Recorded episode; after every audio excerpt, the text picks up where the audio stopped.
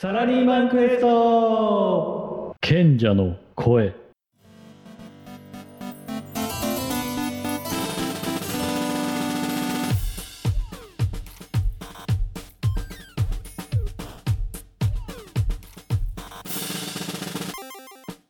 そこまで言っていいんかい？とヒヤヒヤするほどの超爆裂心の叫びとモヤモヤトーク。サラリーマンのあなたに勇気と希望共感を受け取ってもらいたい仕事の活力にしてもらう番組。ここからはサラリーマン一筋23年。中間管理職。悩めるサラリーマン賢者ヒロポンと自由自在人行き当たりばっちり心の魔導士ギルドマスターミサウがお届けしていきます。はい。おはようこんばんは。始まりました。サラクエ。心の魔導士ギルドマスターミサオでございます。おはようこんばんは。サラリーマン中間管理職、悩める賢者、ヒロポンです。はい始まりました。22話でございます。22でございますね。22ですね。はいアヒルが並んでおります。22話でございますけど。はいはい。はいおめでたい22話でございますよ、ねお願いです。はいどんな感じでね今日はねお話の方ねしていただくんでございますか？ヒロポンあのですね、うん。まあちょっとね、この放送をこう聞いてる方は、まあわかるかもしれないですけど、うん。まあなかなかちょっとね、あの試験がちょっとつつまずき気味というか、試験つばちょっと昇進できなくてっていうのは、ね、よくよく言ってる話なんですけれども、まあ、頑張りますけれども、はい頑張りますけどありがとうござい、ますっていう感じの話い。ろいろしておりましたね。過去にね。やっぱりね、うん。受かる、ストレートで受かる人とかですね、うん。こういう人の傾向を見るとですね、うん。ね生意気が多い。生意気が多い？生意気なやつ多いですね。あ昇進したりとかうまくいってる人たち見るとちょっと生意気な感じの人が多いってこ生意気。生意気なんだ。うん。うんそれってどういう意味なの、ま生意気っていうのはいい意味なの？悪い意味なの？いい意味です。いい意味でねいい意味でなんか生意気なんです、これ。あまあ、あどういうことなの？まあね、自分がね、本当ね、まだね、まあ、ストレート組とか、まあストレート組って言うけどもあれですけれども、うんまあ、7、8年ぐらい前かな、こう、まあ、受験するしないぐらいの時に、やっぱね、うまくいっている人って、生意気っていうかね、つまりですね、結構、こう上司とかにですね、うん。普通にこう噛みつくとかですね、うん。こう上下関係あるんですけれども、まだフラットに会話ができているとかですね、うん。まあ、そういうことができててですね、うん。私はね、こう生意気というよりかはですね、まあ、どちらかというと、まあ、その当時ですけれども、これ俺にできねえなとかですねう、んまあ、もっとひどい言い方をするとね、あれっておかしいんじゃないかって私は思ってたぐらいなんですよ。なるほどなるほどねうんなんかね、それってそう違うっていうかね、まあ、俺にはできないっていうか、そういう違うやり方でも、俺はうまくやってやるぜぐらいな、なんか変な考え方を持ってた自分がいた時があるんですよ。ああなるほど、でもですね、大事なんです、これやっぱり。うんうん、今になって思いますね。要するにあれであれでございました今聞いとって思ったんでございますけど、うなんか上司だからって言ってあのなんかへいへいへいみたいな感じであるんじゃなくてええ。まあ、上下関係はしっかり持ちながらも対等に話できるそのフラットの立場をうまいこと距離感保って接せれる人っていう意味なんだよね多分ね。生意気っていうのをそういうことですね。ちょっとあの分析するとね、あのそうなんですよ。うあのまあ、私から見て生意気だったのが、周りはまあ生意気と見てなかったのかもしれないですけれども、これ、私からの視点の話にはなるのであれですけれども、ただ、まあ一言で言うと生意気が多いなと、まあよく言えるな、女子にとかっていうのはよくあるんでん。すよ。でそれはね、やっぱりね、いい意味で、うん。いい意味で背伸びをしてるんですよね、やっぱり。だから背伸びをする距離感だよねなんとなくね。そう。それで、ちょっとした、ね、あの21話でもね、最後言いましたよ、俯瞰する。つまりですね、こう物事のこう判断の仕方とかも、ちょっとやっぱり背伸びをしてですね、こう俯瞰をするっていうところがですね、まあ、自然なのか意識しているのかわからないですけど、やってるっていうところがですね、こう上司とね、うまくこう、なんだかな、背丈があ合うように会話をしているっていうところなんですよね。なるほどねだからそれをですね、まあ、その当時は自分はやっぱりそういう意識がなかったので、もう相対的にね、生意気にしか見えないわけですよ。でね、いやそれはなんかこう、まあ、悪いことだっていうか、なんか私にはできないなみたいな、最初からちょっとね、か殻に閉じこもるというか、もう最初からなんかもう私はそれはできませんっていうふうに、なんかやりきい思い込んでたところがですね、今になって、ちょっとつまずいてる原因にもなってるなっていうね、気がしてるんです。なんか例えばさ上司の立場からしてはい。あのちゃんと自分の上司としての立場をわきまえてでもなんか言いたいこと言ってくるなっていうのが上司の立場からして分かったとするとはい。何にも言ってこないその人たちと比べると上司の立場からするとだよ。はい。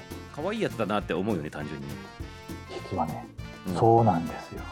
単純に、実は私あの前の放送でも最近部下ができましたと。う話しました。まあちょっとなんか問題がある的な部下もちょっと話したこともあるんですけどんうん。あのーまあ問題はあるにせよ、まあ、今ちょっとうまくやれてます、でね、でもねやっぱり、ね、すごいね考え方が前前のめりっていうか、うん。えー悪い言い方をするとね。暴走する嫌いがあるんですよ。あ今の部下の、ほったらかしにしてもね走り出し走りそうなんですよ。うだからそこは私軌道修正するっていうところは意識しなきゃいけないと思ってるんですね。んうん。でもね、あのーその自分の今の部下っていうのは結構ね走り出すタイプなのでうん。昔の私から見るとですね非常に生意気タイプだと思います。あ なるほどね、うん、でもね仕事しやすいんですよやっぱり。なるほどなるほど可愛いい合わせてくれてるんでしょやっぱりそうなんですよ。私にね合わせてもらうんですよやっぱり。うん。うん。そうするとこんなこと知らなあの必然的に引き上げようという気になるよね上司の立場からすると。うなる、ね。うん。いやもっと教えてやるよっていうねなる、うんなるよね。うん、それをやっぱりおとなしくしてたりやっぱり消極的なんか言われたら動くみたいな感じだとうん。やっぱりね疲れるっていうかねそこにエネルギーを費やさずに部下指導ができるとはね楽ですよやっぱり。これはね思ったところですね。かつてのヒロポン青年に言ってあげたい感じなんだね。本当言ってあげたい。最初のもう20年ぐらい前に戻ってお前もうちょっと生意気にやれよみたいな感じで言ってあげたい感じ。本当にいや本当ですね。23年経って今サラリーマンで、はい。あの立場の人にちょっと生意気で生意気でいいんだよっていうメッセージを伝えたいっていうことなんだよね。いや本当ですよ。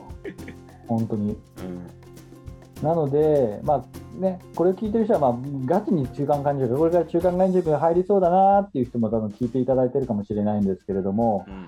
あのーちょっとね、ちょっと悔いがね、出るぐらいがね、ちょうどいいみたいです、やっぱり、うん考え方としては。うんなので、逆にですね、なんかしょっちゅうこう、なんか怒られてる人とか、おとなしい系の人ってのはね、うんやっぱね、まあ、陰口じゃないですけれどうも、んやっぱ周りからね、あいつはなーっていうふうにね、やっぱり言われやすいです、やっぱり。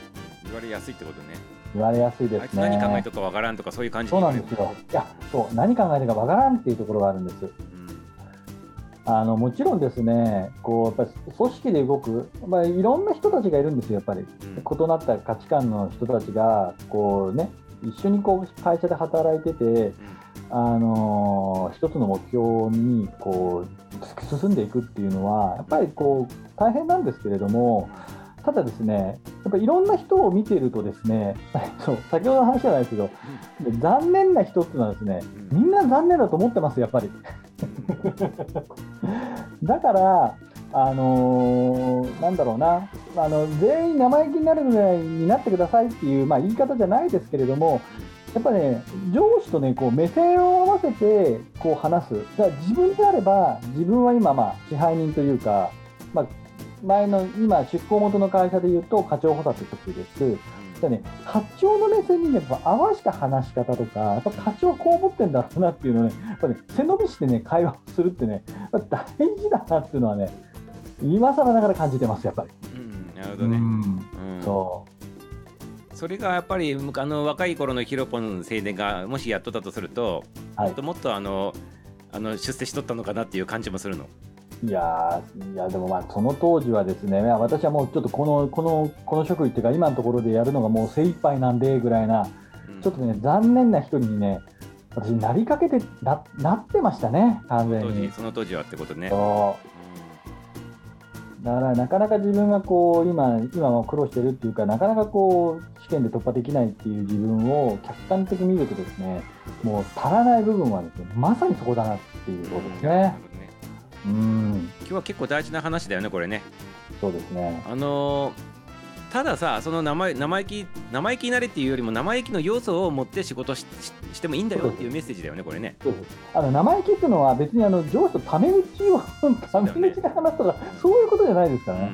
うん、考え方ですよ。うんそう。なんかそういうなんか接する上司に対してそうやって接するときにやっぱり抑えないといけないところもあるわけだよねあそれはそうです。気をつけないといけないポイントっていうかねそれは生意気の要素があるんだけどここには気をつけてっていうのをちょっと改めてもう一回最後あまとめていただける。気をつけるところはですね、うん。やっぱり立場はわきまえなきゃダメですね。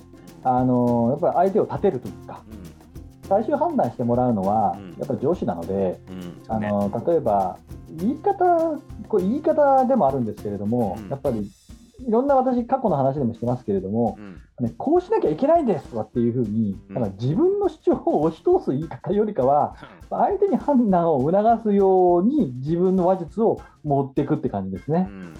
やっぱね、そういうふうにして、そうだよな、お前の言う通りだよな、やっぱこうしなきゃいけないよなとか、最近やっぱ上司とやってる会話の時は、まあ、自分もなんかうまく意をついてる話し方はするんですけれども、やっぱり、なるほどだよね、そうだよねっていうふうに、やっぱり相手にね、共感とかですね、協調を持ち込むような話し方。だからこういうふうにしようね、いややっぱりじゃあそういうふうにしてくれっていうふうに、やっぱ相手にもこう同じような気気持ちっていうか判断を持たせるっていう言い方、うん。うんこれやっぱり話し方大事ですね。なるほどね。ちゃんときちんと上司と部下の距離を保ちながらも上司最終的に上司が判断することだからはい、上司が気持ちよく判断できるように促すような話し方をする。共感できるような話し方をしてあげるっていうことがそういうことですはい、はい。そういうところをですね、ぜひこう意識してというか、それが一言で言うと、私はまあ、まあ、ちょっとネネガティブっぽい言い方ですけど、生意気と、ちょっと背伸びをして、あの物事を意識しながら話すというところはですね、うん。大変大事です、皆さん、これ。なるほどね。そうん。ということで、あのーこれ聞いとるサラリーマンの皆様、中間管理職の人もしっかりでございますし、あのーまだね、今が中間管理職目指されてる方もそうでございますけど、ぜひ参考にしてもらってねえ、こういう部下がおってもいいなっていうのもあるし、う、はいこういう感じであの仕事を進めていった方が可愛がられるよっていう話でもあるでございますそうです参考にしていただきたいなって思っておりますね。そうです。今からでも遅くありません。ね、それを意識して変えていく、変えていけばいい話ですので、そうだね、土地関係もんね。はい、うん。ということでね、今日は参考にしていただければと。はい、いい話でございました。ありがとうございます。えっと22話でございましたけどね、今度ね23話またねお楽しみくださいませ。はい、また楽しみにしてくださいませ。はい、それではね22話の方ね終了したいなというふうに思っております。ありがとうございます皆様。さようなら。はい、ありがとうございました。バイバイ。バイ